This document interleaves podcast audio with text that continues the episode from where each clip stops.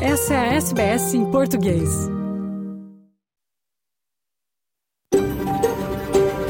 SBS, a world of difference. You're with SBS Portuguese on mobile, online and on radio. Essa é a SBS em português, no telefone, online e no rádio. Boa tarde, está começando o seu programa em português da SBS Áudio desta quarta-feira, 13 de setembro de 2023. Na sua companhia hoje, Fernando Vives, falando dos estúdios da SBS em Sydney, terra do povo gadigal da nação É Hora. Além das principais notícias do dia, falaremos sobre a diáspora das cidades grandes da Austrália rumo às áreas regionais e rurais. Conversamos com brasileiros e portugueses que largaram a vida urbana para viver no campo, criar bichos e plantar a sua própria comida. Traremos também Francisco Sena Santos, nosso correspondente em Lisboa, que fala sobre a homenagem do governo português ao cantor e compositor brasileiro Caetano Veloso. E no dia a dia da Austrália, Sydney já é uma das seis cidades mais caras do mundo para se viver. Tudo isso e muito mais no programa desta quarta-feira da SBS em português. Vamos agora às principais notícias do dia.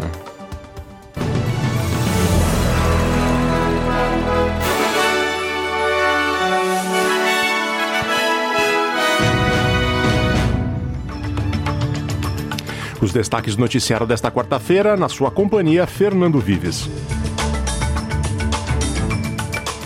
governo anuncia reformas para a publicidade de cigarros na Austrália e que vai incluir vaporizadores.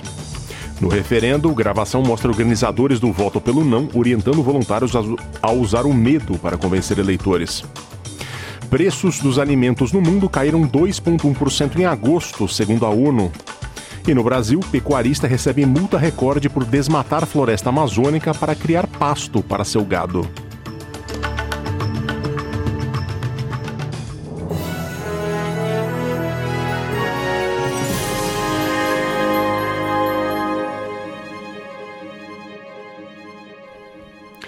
O governo anunciou que diz ser as reformas mais significativas da indústria do tabaco na Austrália em 12 anos. O foco é a comercialização e publicidade.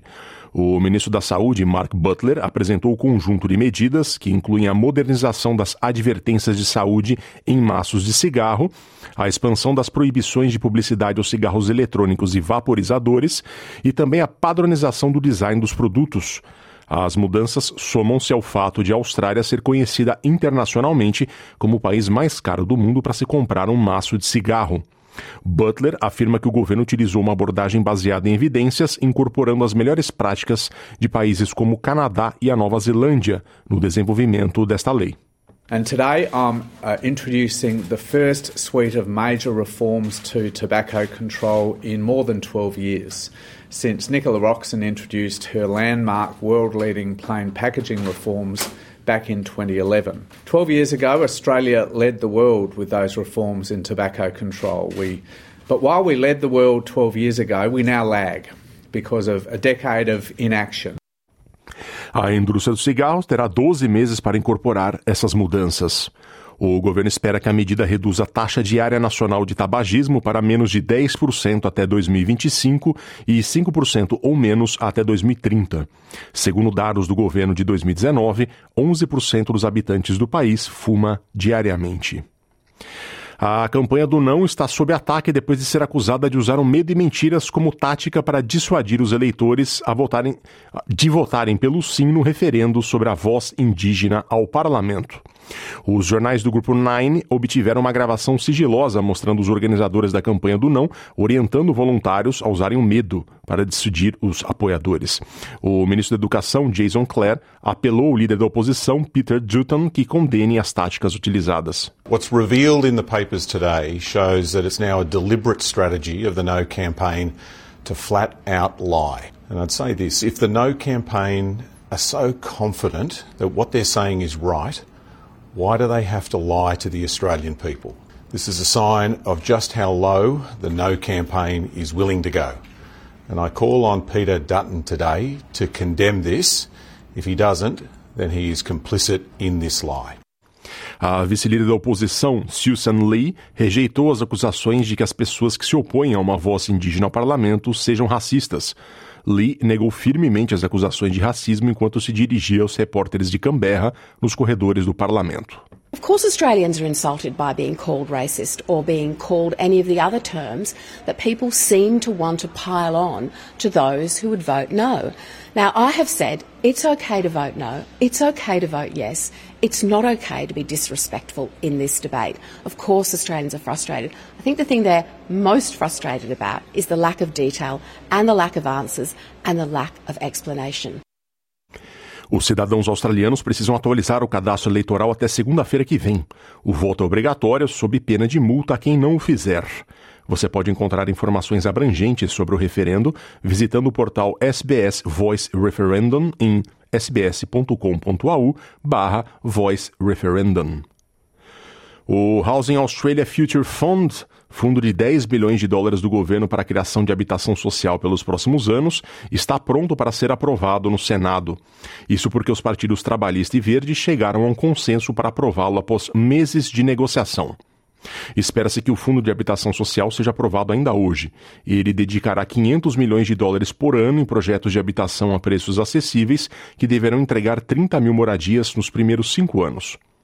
O senador dos Verdes, Jordan John, diz que, embora os Verdes estejam satisfeitos com o financiamento adicional que seu partido negociou no plano, a questão de quem paga aluguel no país segue no topo da agenda de seu partido, que prega um congelamento de preços de aluguel em toda a Austrália por dois anos.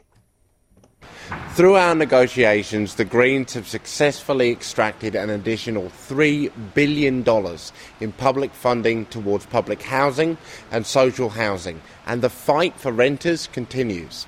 The Greens will continue to fight for renters. They are a powerful social movement. And if that requires, at the next election, taking seats from the ALP, well, then so be it. A FAO, o órgão da ONU responsável pela agricultura e alimentação, aponta risco iminente de subida do valor global do arroz. Mas o momento é de boa notícia. Os preços nos alimentos caíram 2,1% mundialmente em agosto. O Brasil é mencionado por atual recorde e estimativas de otimismo na produção do milho. Quem conta é Eleutério Guevani, da ONU News de Nova York. A grande oferta de trigo, milho e outros produtos alimentares básicos em agosto ajudou a baixar preços globais da comida nesse período. A Organização das Nações Unidas para a Alimentação e Agricultura, FAO, revelou que o índice dos preços dos alimentos atingiu 121,4 pontos no mês. A agência disse estar atenta aos riscos da alta do arroz durante os 30 dias avaliados. O preço subiu 9,8% após restrições às exportações pela Índia, o maior produtor global. No geral, a avaliação dos custos de alimentos básicos em todo o mundo registrou uma queda de 2,1% em relação a julho, colocando preços globais cerca de 24% abaixo do pico de março de 2022. O Brasil é destacado no índice pela oferta de milho, que influenciou a redução de custos globais desta categoria pelo sétimo mês consecutivo até atingir o valor mais baixo desde setembro de 2020. A análise destaca ainda que a depreciação ocorrida em agosto se segue a uma subida de 12% observada em julho. A FAO também lançou o resumo da oferta e procura de cereais. A produção total de cereais secundários deverá aumentar 2,7%. As expectativas de grandes safras do Brasil e na Ucrânia devem levar a produção de milho para um novo recorde de 1.215 milhões de toneladas, de acordo com a agência. Da ONU News em Nova York, Eleutério Gavan. No Brasil, a Advocacia Geral da União cobrou quase 300 milhões de reais de um pecuarista por desmatamento na floresta amazônica durante o período de 2003 a 2016. Ele destruiu a vegetação para plantar capim para seu gado. Quem conta é o repórter Gabriel Brum, da Rádio Nacional de Brasília. A AGU cobrou 292 milhões de reais de um pecuarista por ter desmatado e queimado mais de 5.600 hectares da floresta amazônica entre 2003 e 2016. A quantia é a maior já cobrada pela Advocacia Geral da União numa ação de dano climático. Segundo a AGU, as infrações ambientais emitiram 901 mil toneladas de gases do efeito estufa. O cálculo para a cobrança segue a orientação da OCDE, a Organização para a Cooperação e Desenvolvimento Econômico, de que cada tonelada de carbono emitida vale 60 euros ou 324 reais. As áreas desmatadas ficam em terras públicas da União e do Amazonas, nos municípios de Boca do Acre e Lábria. O pecuarista infrator usou motosserras para derrubar a vegetação, fez queimadas para limpar o terreno e, por fim, plantou o capim para pastagem. A AGU apontou na ação que as infrações ambientais dificultam o cumprimento de compromissos internacionais assumidos pelo Brasil para reduzir as emissões de gases do efeito estufa. O documento assinado pelo advogado-geral da União, Jorge Messias, destaca que a população brasileira já sente os efeitos da emergência climática, como o drama enfrentado por moradores do Rio Grande do Sul. Da Rádio Nacional em Brasília, Gabriel Brum. Vamos agora à previsão do tempo para esta tarde de quarta-feira em toda a Austrália.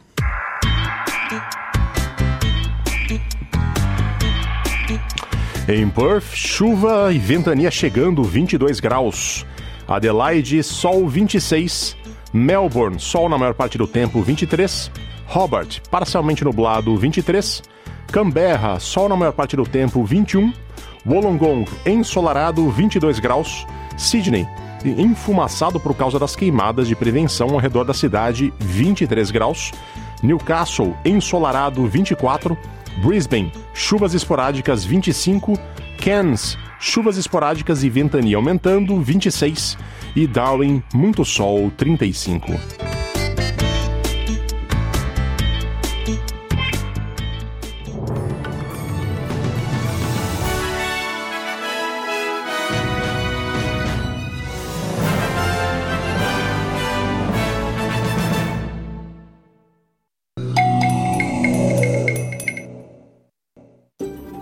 SBS em português no telefone, online e no rádio.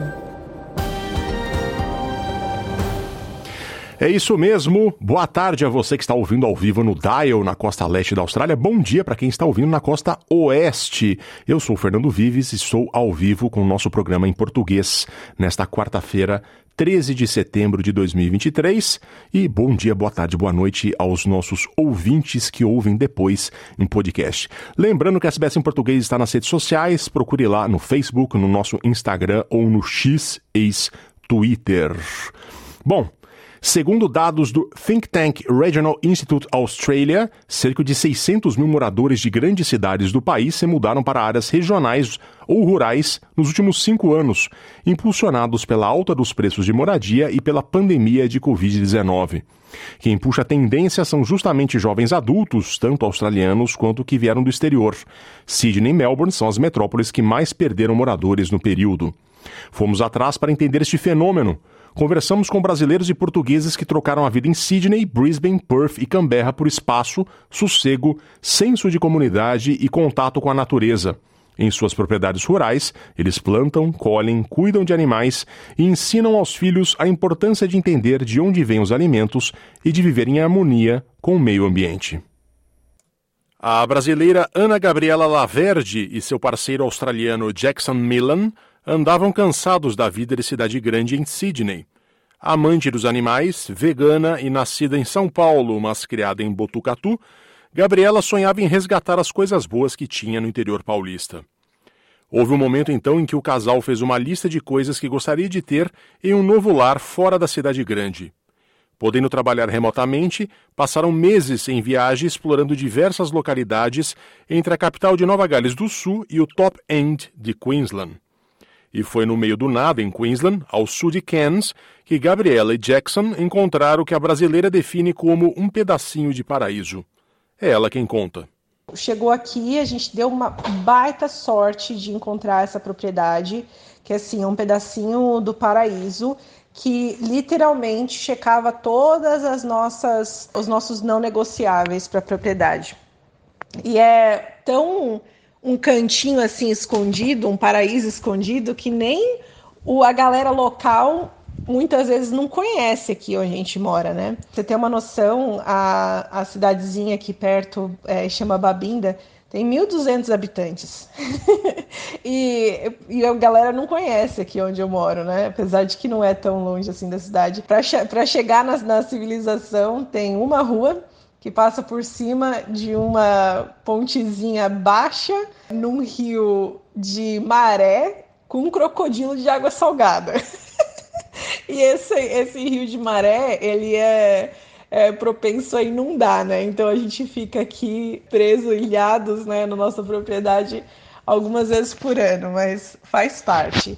Gabriela Laverde encontrou o clima de interior que buscava depois de encarar a solidão de Sydney quando mudou para a Austrália em 2016. Apesar que Sydney tem seus encantos, né, as praias, a, a vida cultural, a, a, a, diversidade culinária que você tem acesso né, em Sydney é muito bacana, mas eu gosto de tranquilidade, paz, sossego, eu gosto de contar com os vizinhos, porque todo mundo se conhece, eu gosto da comunidade, da vida de comunidade que a gente tem em cidade pequena e que a gente não tem acesso mais em cidade grande, né? Em Sydney você não, não tem isso. Quando eu mudei para cá, eu fiquei muito sozinha, porque demorou muito para eu conseguir fazer amizades, né? E aqui no nosso primeiro dia, os vizinhos vieram, trouxeram flores, presentinho, deixaram um cartãozinho com o telefone deles e tal. Então, assim, é, é outro, outros 500, sabe? Ana Gabriela e Jackson são parte de um movimento cada vez maior na Austrália. Segundo Think Tank Regional Institute Australia, cerca de 600 mil moradores de grandes cidades do país se mudaram para áreas regionais ou rurais nos últimos cinco anos impulsionados pela alta dos preços de moradia e pela pandemia de Covid-19. Quem puxa a tendência são justamente jovens adultos nascidos no exterior, como Gabriela, e jovens australianos, como Jackson. Sydney e Melbourne são as metrópoles que mais perderam moradores no período. Em sua nova morada em um dos muitos cafundós de Queensland, o casal colocou em prática o que é o sonho de muita gente: montar uma espécie de santuário de animais de fazenda na propriedade. A indústria de carnes e laticínios pode ser uma mão na roda aos consumidores, mas é um processo longe de ser bonito. A tarefa de resgatar animais em sofrimento envolve muito trabalho e não gera nenhum ganho financeiro para Gabriela e Jackson. Eu amo assim cada minuto, apesar que sim, a gente tem momentos de, de luto, né, de é, coração partido. Acontece quando a gente está resgatando bicho, particularmente bicho de fazenda, assim. Teve galinhas que vieram da, da indústria da fazenda para se é, aposentar aqui na nossa fazenda e elas vêm com várias complicações de saúde. A gente faz o que a gente pode para salvar elas, né? Mas até os veterinários muitas vezes não sabem o que fazer, né? E a gente faz o que, o que pode, né? E aí quando quando elas morrem, assim, é é um processo de luto mesmo que, que, que a gente passa, né? No momento a gente tem, olha só, a gente tem galinha, peru, galinha d'Angola, pato, ganso, pavão, porco e vaca e, e boi. Esses são os bichos que a gente tem além dos cachorros no momento. E muitos desses bichos vieram pra gente no momento de necessidade. Então, por exemplo, o gado que a gente tem, todos os quatro que a gente tem, a gente tem duas vacas e dois, dois boizinhos. Todos os quatro vieram pra gente da indústria do leite, de fazendas que estavam incapacidade, né, do número de, de bichos que eles podiam ter. Então, quando eles nasceram, que como, não sei se a galera sabe, não sei se isso é conhecimento, mas vaca é mamífero, né? Ou seja, ela dá leite quando tem cria, né? E, e você consegue estender o período que ela permanece dando cria por né, estimular para tirar o leite dela e tal, mas eventualmente para, né? Então precisa engravidar ela de novo e, e para continuar a produção de leite. E aí, o que, que acontece com os bichos quando nascem, né? Quando a fazenda está em capacidade, eles geralmente vão matar, porque é mais fácil matar do que os custos associados com cuidar do bicho até encontrar um, uma outra fazenda. Enfim. Então a gente teve sorte de conhecer alguém que trabalhava numa dessas fazendas. Ela encontrou, entrou em contato com a gente e falou: Olha, tem esse bezerro que vai ser morto amanhã. Nasceu hoje e vai ser morto amanhã, se vocês. Se a gente não encontrar uma casa para eles, né? E aí eu, eu olhei pro meu namorado, meu namorado olhou para mim e falou: bora. Aí a gente entrou no carro e fomos buscar ele. de noite. E você ter uma noção, assim, de quão despreparado a gente estava, ele dormiu as primeiras noites na, na lavanderia, porque a gente não tinha cercado para ele. Ai, ai, mas a gente vai aprendendo a fazer as coisas e tal, e agora a gente tá, tem uma fazenda mais, mais bem estruturada, assim, né? Ana Gabriela é um dos muitos brasileiros que contam suas experiências e suas colheitas em um grupo de Facebook chamado Papo Fazenda na Austrália. Solano Dias também faz parte do grupo e escolheu um estilo de vida similar. Nascida em Natal, no Rio Grande do Norte, ainda adolescente mudou-se para Minas Gerais para trabalhar na área de mineração. Formou-se engenheiro de Minas e teve uma oportunidade profissional na Austrália. Depois de viver em um apartamento em Perth, mudou-se para uma área rural ao sul da capital da Austrália Ocidental, em uma propriedade de 10 mil metros quadrados. Ele conta. Chegando em Perth, a gente acabou morando num apartamento lá na cidade, lá e tal. Mas é, não foi então até as crianças nascerem, né, que eu tentei me, me reconectar com a terra. Eu penso assim, hoje em dia, a gente está vivendo numa sociedade onde as pessoas não, não entendem de onde a, a, as comidas vêm, né? Tipo assim, a gente acha que tá tudo ali preparado atrás do supermercado e tal. E eu não queria que as minhas crianças vivessem nessa sociedade que é desconectada com a natureza. Eu queria que eles entendessem, é, você sabe, de onde que vem a comida, de onde que vem os vegetais que a gente come, a carne que a gente come, os ovos que a gente come todo dia de manhã. Então foi então que eu decidi mudar para uma propriedade maior ao sul de Perth e dar oportunidade para eles, né, brincarem um pouco mais no quintal, mexer com a terra, ter galinha, ter cachorro e por aí vai. Segundo Solano, as crianças fazem parte de corpo e alma na vida que ele e sua parceira decidiram levar. Minhas crianças adoram fazer parte desse sistema. Eles adoram plantar e eles adoram fazer as colheitas também dos vegetais, né? A manutenção dos jardins não gosta muito não, mas eu, eu boto eles para trabalhar mesmo assim. Uma das coisas rotineiras aqui que eles fazem é sempre pegar os ovos das galinhas de manhã. Todo dia de manhã meu filho vai lá e pega os ovos das galinhas. Todo dia de tarde, ou meu filho ou minha filha, eles vão lá e eles jogam o potinho de, de resto de comida que a gente acumula ali na cozinha, né? É, para as galinhas também, né? Além disso, eu tenho um pomarzinho aqui, não é grandes coisas não, mas eu tenho um pé de manga maravilhoso que me deu 25 mangas o ano passado. Eu tenho um pé de laranja, pequenininho também, mas eu tirei umas 30, 40 laranjas dele. Eu tenho dois pés de goiaba que eu nunca consigo tirar uma goiaba porque os passarinhos gostam mais do que eu, então tipo assim, eu não consigo. Eu tenho dois pés de limão que produzem bastante. Eu tenho um pé de pitanga, você acredita? E eu tenho um pé de araçá, que é tipo uma goiaba também, mas assim, ela parece uma goiaba, mas o gosto dela é totalmente diferente. Aqui eu acho que eles chamam de cherry guava. Também tem o pé de figo, tenho uns dois ou três pezinhos de pimenta. E tipo assim, e na horta a gente planta um pouco de tudo. A gente depende da, da da estação do ano, né? A gente planta brócolis, a gente planta fava, a gente planta né, salsão, a gente planta alho poró, a gente planta berinjela, eu já plantei milho, enfim, depende na, na, na season, né, na estação do ano, tem que plantar o que é que está na, na hora de, de plantar. Mas assim, no final das contas, eu acho que faz bem para mim, faz bem para as minhas crianças, eu acho que a questão de mental health é muito importante também, né? Que a gente está conectado com a natureza, conectado com a terra. Eu acho que a questão de respeito também, né? Pela natureza. Eu acho que é isso que eu quero transferir para eles, é esse respeito. Solano Dias também resgata galinhas de granjas da região que seriam mortas por terem baixa produtividade a partir de uma certa idade. Ele ressalta a importância delas no ambiente que escolheu para a família. Muitas chegam em condições degradantes. As galinhas que eu tenho aqui, elas são todas é, de, de rescue, né? Eu não sei se vocês sabem como é que funciona a indústria de ovos é, aqui na Austrália e no mundo, né? Mas assim, é, as galinhas ou os pintinhos, eles nascem cedo E aí, tipo assim, eles são criados dentro da, de umas gaiolinhas pequenininhas, que só cabe eles mesmo, né? São apertadinhos e tal. E elas são é, alimentadas o tempo todo, 24 horas por dia, com luz em cima delas o, o tempo todo, né? E elas, para elas poderem produzir ovo todo dia, no mínimo um ovo todo dia, tem uns que, que bota dois lá e tal.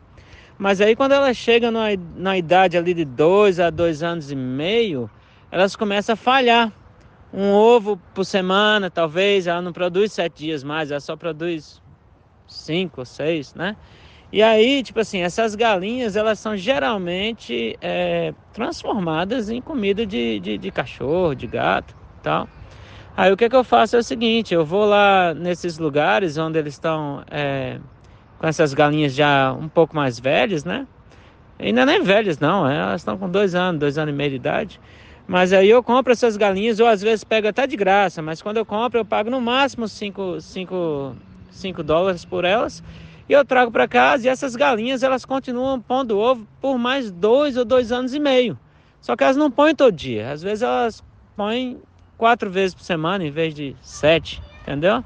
Então, tipo assim, é, é, é, uma, é uma coisa maravilhosa, porque, tipo assim, a gente resgata essas galinhas, né, de, de, de um fim né, não tão nobre para vir aqui para casa, é, chegar num quintalzão desses aqui, onde elas podem é, correr around e ser happy, e ainda me produz ovo todo dia, comendo os restos das minhas comidas.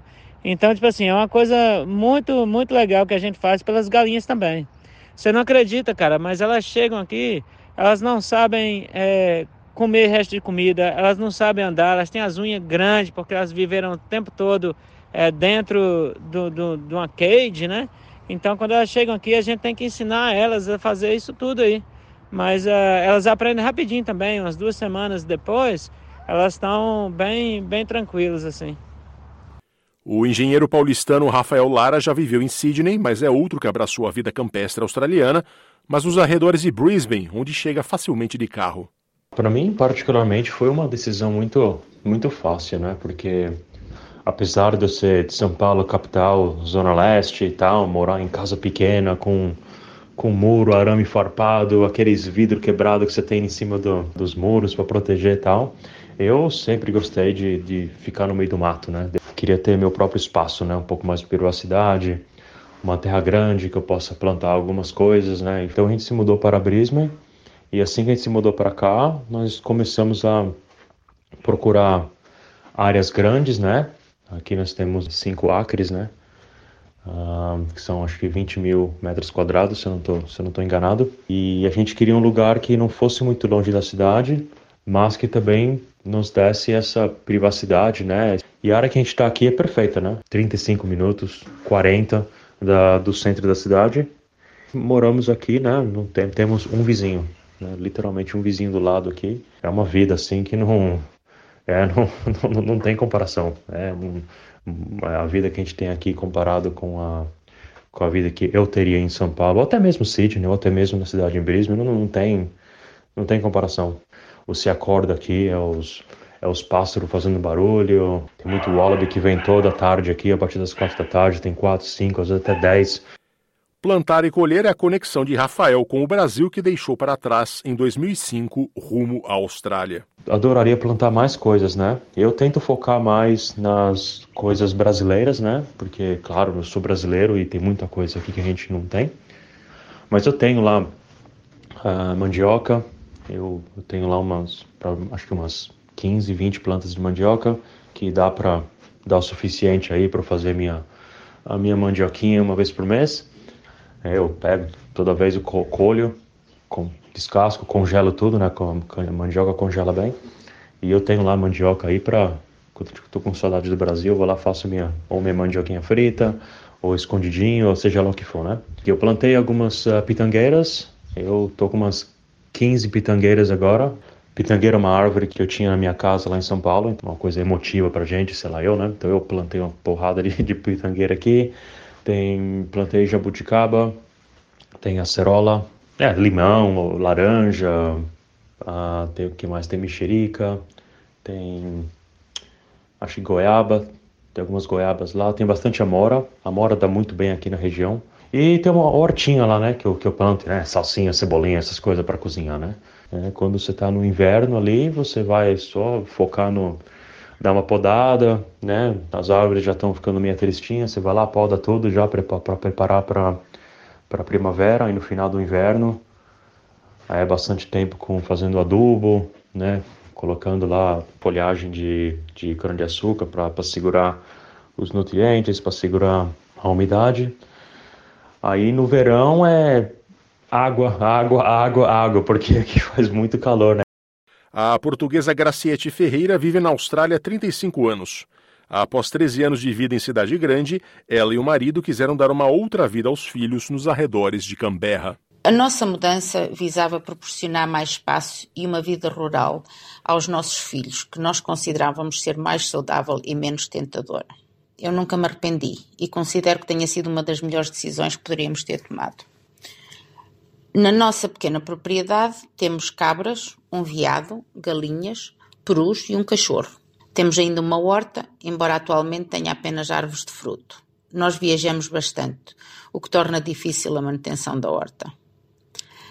Acredito que viver com espaço ao nosso redor não foi apenas benefício para a criação dos nossos filhos, mas também tornou o período de isolamento durante a pandemia do Covid muito mais suportável. Como a propriedade da família está a apenas 25 minutos de carro da capital federal, Graciete não tem tempo de sentir falta das coisas boas da cidade. Para mim, viver no campo e estar próximo da cidade proporciona-nos o melhor dos dois mundos. Desfrutamos de uma vida tranquila, sabendo que a cidade está próxima quando precisamos dela. Embora viver no campo na Austrália apresente alguns riscos, como encontros com cobras e bichos venenosos que me causam pavor, eu não trocaria a liberdade e o sossego de ter espaço ao meu redor pela agitação da vida na cidade. Mas viver próximo da cidade grande definitivamente não é o caso da brasileira Janaína Ricci. Também paulistana, conheceu o marido Jason, australiano, em Bali. O casal e os dois filhos já tiveram uma fazenda no norte de Nova Gales do Sul. Hoje vivem em Mackay, uma cidade bucólica a 11 horas de carro de Brisbane e a 4 e meia de Townsville. Janaína e Jason são adeptos da permacultura. Ela explica não ser especialista no assunto, mas que tenta colocar em prática em seu quintal. O objetivo é ser autossuficiente em comida na medida do possível. É, como a própria palavra fala, né? Tipo, é uma cultura permanente. Então, é você plantar da maneira mais sustentável, orgânica, respeitosa com, com a natureza e com o meio ambiente em si. Então, por exemplo, eu não planto só uma coisa, né? Eu planto o que está na estação, e aí depois que eu cultivei uma planta, eu vou plantar uma outra que vai resgatar aquele solo. Tudo aqui em casa a gente composta tudo, assim, o que não vai pro minhocário vai para as composteiras. Que eu pego borra de café de uma amiga minha que tem uma van de café e ela tem excesso, eu vou lá, busco na casa dela e adiciono no meu com, na minha composteira para ter um tipo de matéria orgânica diferente. Aí a gente joga folha, joga papelão lá dentro. Tenho cinco composteiras funcionando ao mesmo tempo. E aí, com, quando uma enche, a gente começa a encher a outra. Aí, no tempo que a gente estiver na quinta, a primeira já está no tempo de abrir e espalhar. E a gente espalha todo esse adubo nas nossas hortas, nas nossas plantas. Então, assim, é praticamente não tem, assim, não tem que, que comprar. Eu não uso adubo industrializado. Eu não uso nenhum pesticida. Se eu faço algum tipo de spray, é uma coisa natural, com alho, com pimenta. Janaína é uma exceção nesta reportagem, pois na Austrália nunca viveu em cidade grande. Contudo, ela é de São Paulo. O trauma da vida no trânsito que ela teve na maior cidade da América do Sul é plenamente compensada pela calma bucólica de Macai, onde ela é educadora infantil em uma creche comunitária. Como eu, né, vim de São Paulo, você passa a sua vida no trânsito e para mim isso era meio um critério assim muito importante de, de viver uma vida sem ter que depender de carro, sem ficar presa no trânsito. E isso é uma coisa que eu gosto muito de Macai. Apesar de ser calor e tal, a cidade é plana. E você vai tudo quanto é lugar de bicicleta e eu amo para ir para o trabalho, inclusive. Então, assim, eu demoro o quê? Acho que 18 minutos de bicicleta. E é uma vista maravilhosa, sabe? Sai de casa, atravessa a ponte, vejo aquele rio maravilhoso fluindo aí na volta também. O pôr do sol aqui de Macai é, olha, um dos pôr do sóis mais lindos que eu já vi na minha vida. E é uma energia tão boa, sabe? E eu não troco isso por nada. Quando eu tô com saudade de cidade grande, sabe? Você pega, vai para Brisbane, é uma hora e meia de voo e pronto. Ninguém entre os entrevistados para esta reportagem se arrepende da decisão de viver em área rural. Ana Gabriela Laverde, que montou o santuário para bichos em Queensland, diz que a vida é dura, mas que está feliz com ela. Trabalho constante, né? É uma academia que você faz aqui, né? Mas é bom demais. A gente tem uma vida de comunidade bem bacana. Nossos vizinhos aqui todos conhecem a gente, conhecem os nossos bichos. Quando meus porcos vão, vão fugir, os vizinhos sabem de que, é o porco, traz aqui de volta pra gente. Então, assim, é, a vida é completamente diferente do que é, se tem acesso em Sydney. Mas eu não troco por nada, assim. Para mim, isso aqui é, é viver no paraíso, sabe?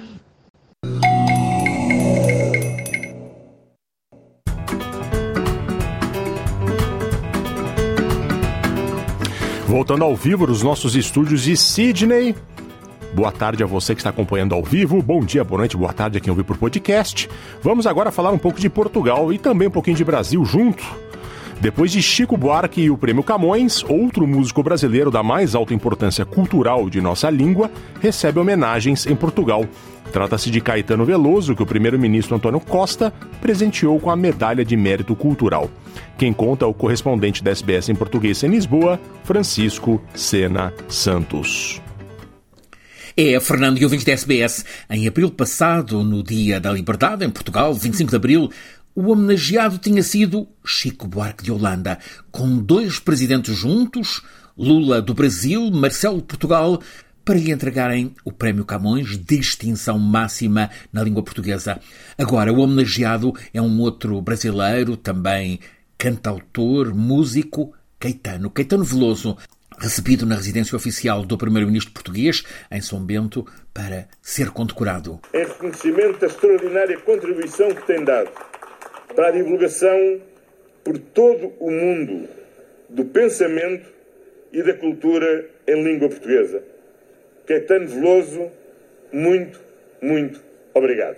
António Costa, Primeiro-Ministro de Portugal, destacou assim o contributo de Caetano na promoção da língua portuguesa pelo mundo e, muito em particular, o contributo fundamental que deu quando, em 1985, num espetáculo no Coliseu, fez o público português reconciliar-se com a música cantada em português, com o fado especificamente, Caetano foi um dos músicos brasileiros que ajudou a minha geração, a geração de António Costa, Primeiro-Ministro de Portugal, a ouvir o português em canção, a perceber que a palavra cantada não tinha de ser apenas em inglês, Caetano reconciliou-nos, acrescentou António Costa, com a nossa própria poesia, com o nosso fado, ajudou-nos a redescobrir as nossas próprias heroínas e heróis, disse o Primeiro-Ministro num discurso em que também anunciou que o programa de intercâmbio para estudantes da lusofonia se irá chamar precisamente Fratria,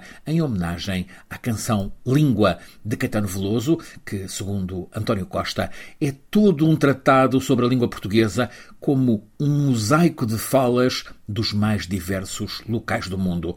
Caetano mostrou-se reconhecido e encantado a escutar a portuguesa Carminho a cantar Caetano Veloso. É incrível ouvir da voz do primeiro-ministro este muito obrigado ao final do seu discurso, quando eu é que tenho tanto a agradecer. Navegar é preciso, viver não é preciso. O O fato de falar português para mim é uma coisa que me honra e que me dá também responsabilidades. Caetano Veloso, muito, muito obrigado. E é por isso que a gente vai ouvir Oração ao Tempo de Caetano Veloso.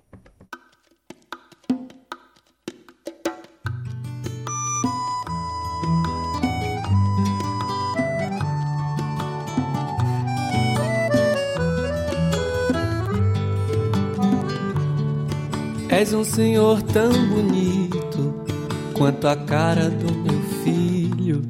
Tempo, tempo, tempo, tempo, vou te fazer um pedido. Tempo, tempo, tempo, tempo.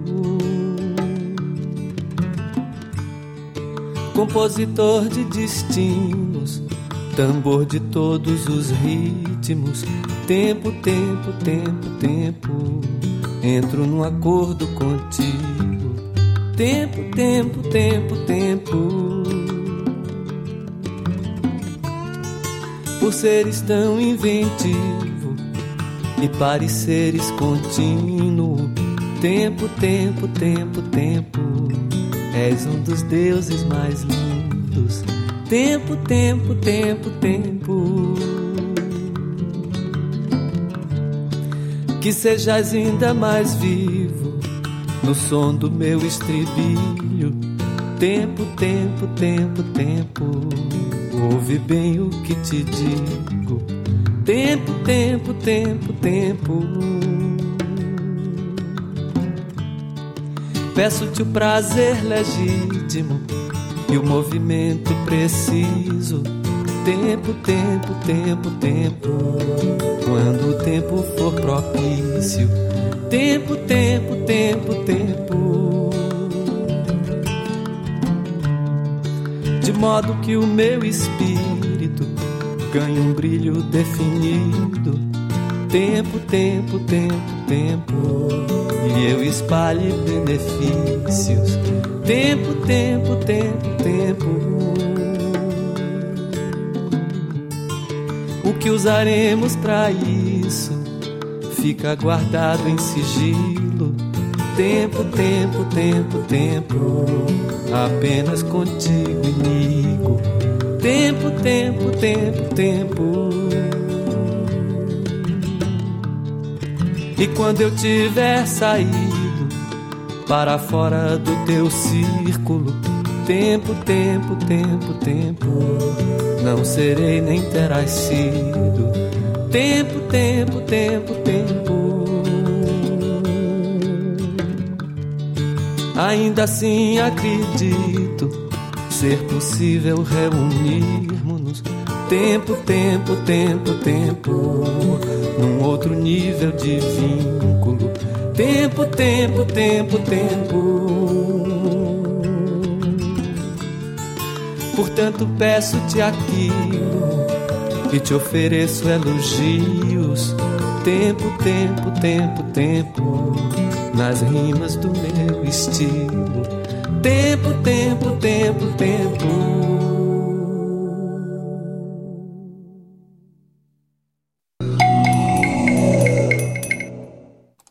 A crise imobiliária de Sydney está paralisando a economia de Nova Gales do Sul e tem grande impacto sobre os jovens, custando à cidade cerca de 10 bilhões de dólares por ano em perda de produtividade.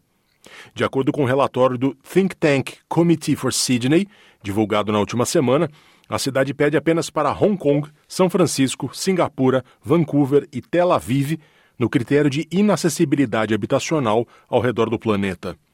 Sydney está à frente de metrópoles na qual o preço de moradia historicamente é um problema, como Nova York, Londres e Paris. O preço médio de uma residência na capital de Nova Gales do Sul custa mais de 13 vezes o salário médio australiano. Segundo o presidente executivo do Instituto, Iman Waterford, a habitação é um problema crônico para a capital do estado e representa uma ameaça ao futuro caso nada seja feito.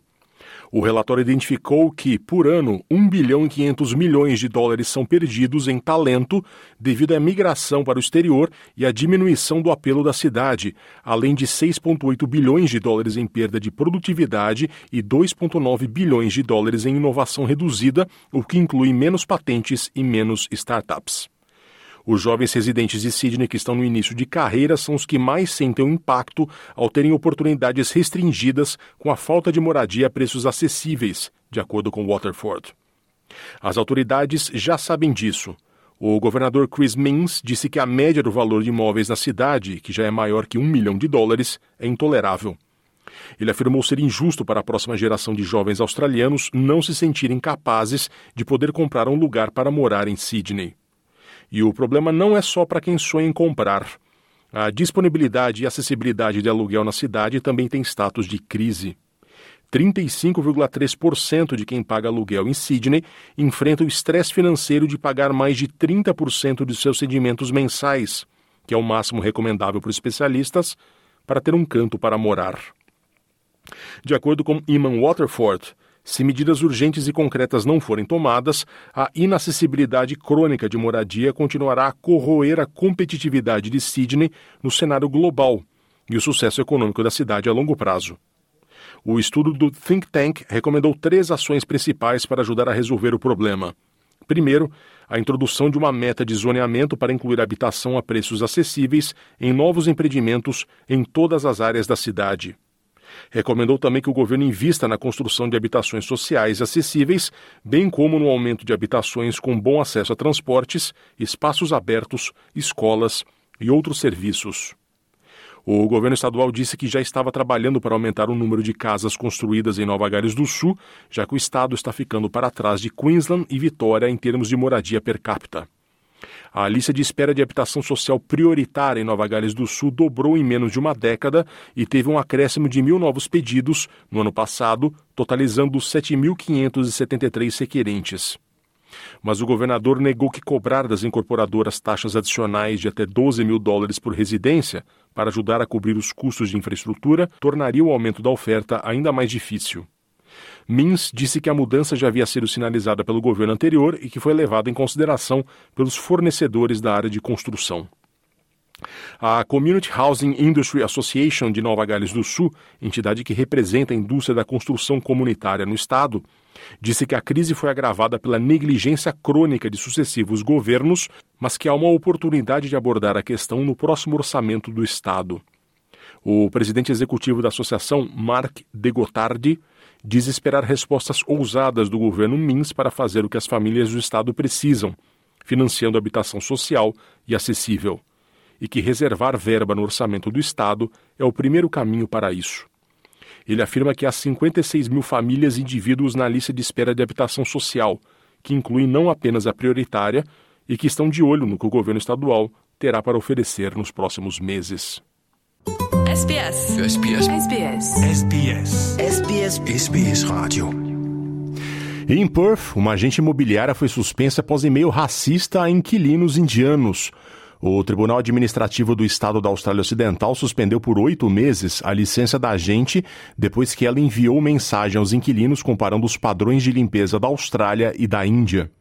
Numa ordem judicial emitida em 28 de agosto, o comissário para a proteção do consumidor disse que havia causa adequada para uma ação disciplinar contra a agente imobiliária Brown Joan Pollitt. Pollitt, diretora da agência Maven Real Estate, com sede em Perth, teve sua licença suspensa por oito meses a partir de 1 de setembro, após uma disputa com o casal de inquilinos Sandeep Kumar e Ritu Devi Sharma, que começou há dois anos. De acordo com a ordem judicial, a Maven Real Estate administrava uma propriedade em nome do proprietário no subúrbio de Hocking, no norte de Perth. O imóvel foi alugado ao casar Kumar e Sharma através de um contrato de residência entre 2 de janeiro de 2020 a 1 de julho de 2020, que foi estendido. O tribunal observou que depois dos inquilinos terem deixado as instalações em 2 de dezembro de 2020, a senhora Pollitt realizou a inspeção final habitual no imóvel, durante a qual tem a missão de comparar o estado no momento com o relatório de inspeção inicial. Segundo a ordem judicial, havia, na opinião do proprietário e do réu, que é a imobiliária, uma série de itens durante a vistoria final que exigiam atenção a fim de alinhar o imóvel com as condições da vistoria inicial. Após vários meses de discussões sobre o depósito calção e as despesas de limpeza, Pollitt enviou um e-mail aos inquilinos em maio de 2021, no qual fazia comentários depreciativos sobre a cultura indiana. Depois de minha discussão com Ritu sobre limpeza, pensei nas diferenças culturais e nas atitudes em relação à limpeza de meus inquilinos indianos, escreveu a senhora Pollitt na mensagem. Dizia a mensagem, abre aspas. Nossos padrões de vida, nossa qualidade de vida e expectativas são muito diferentes dos superlotados, superpovoados e sujos, nas palavras dela, de muitos outros países, incluindo a Índia.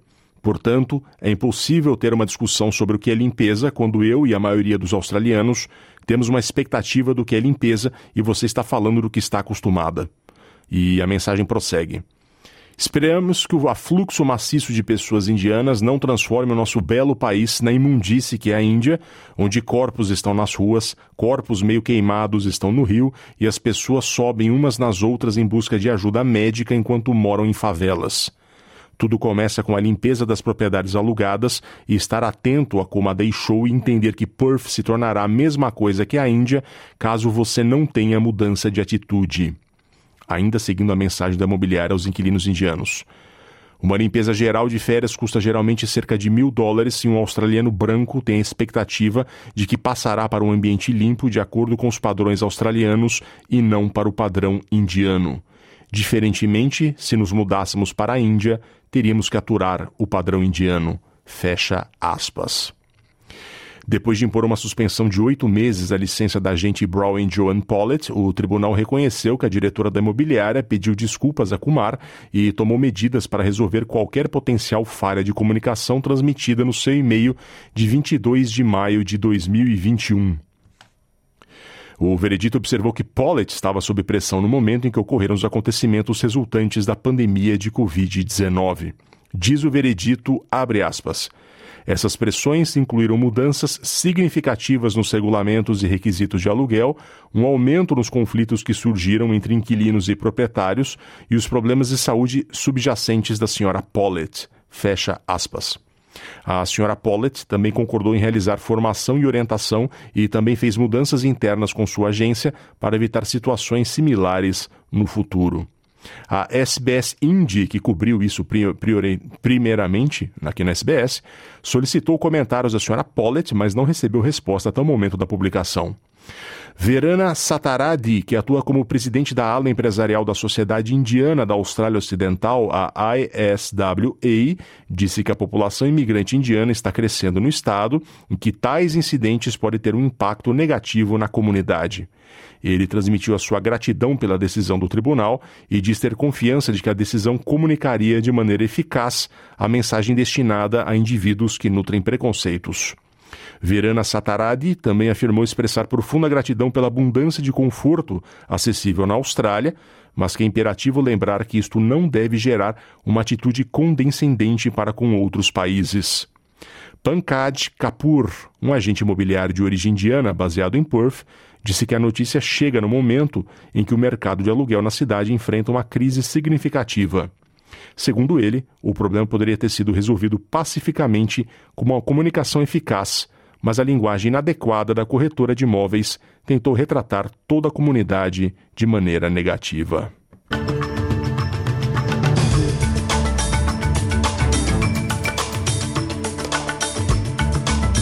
Estamos chegando ao final do programa em português da SBS desta quarta-feira, 13 de setembro de 2023. Eu sou Fernando Vives, agradeço a sua companhia. Lembrando as principais notícias de hoje, o governo anunciou reformas para a publicidade de cigarros na Austrália, que vai incluir vaporizadores especialmente nos anúncios de, e na, em toda a publicidade.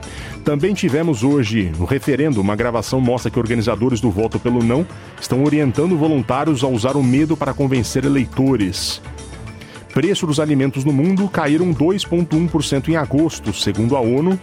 E no Brasil, pecuarista recebe multa recorde por desmatar floresta amazônica para criar pasto para o seu gado. Eu sou Fernando Vives, agradeço a sua companhia. Voltamos no próximo domingo com Luciana Fraguas, ao vivo.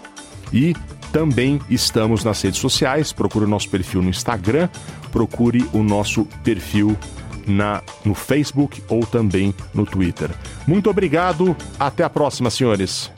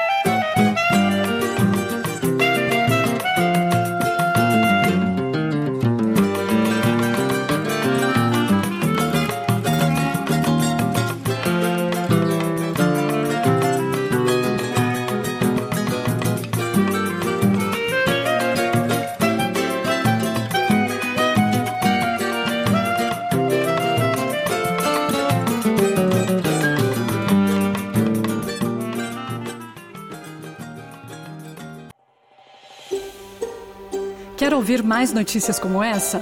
Ouça na Apple Podcasts, no Google Podcasts, no Spotify ou em qualquer leitor de podcasts.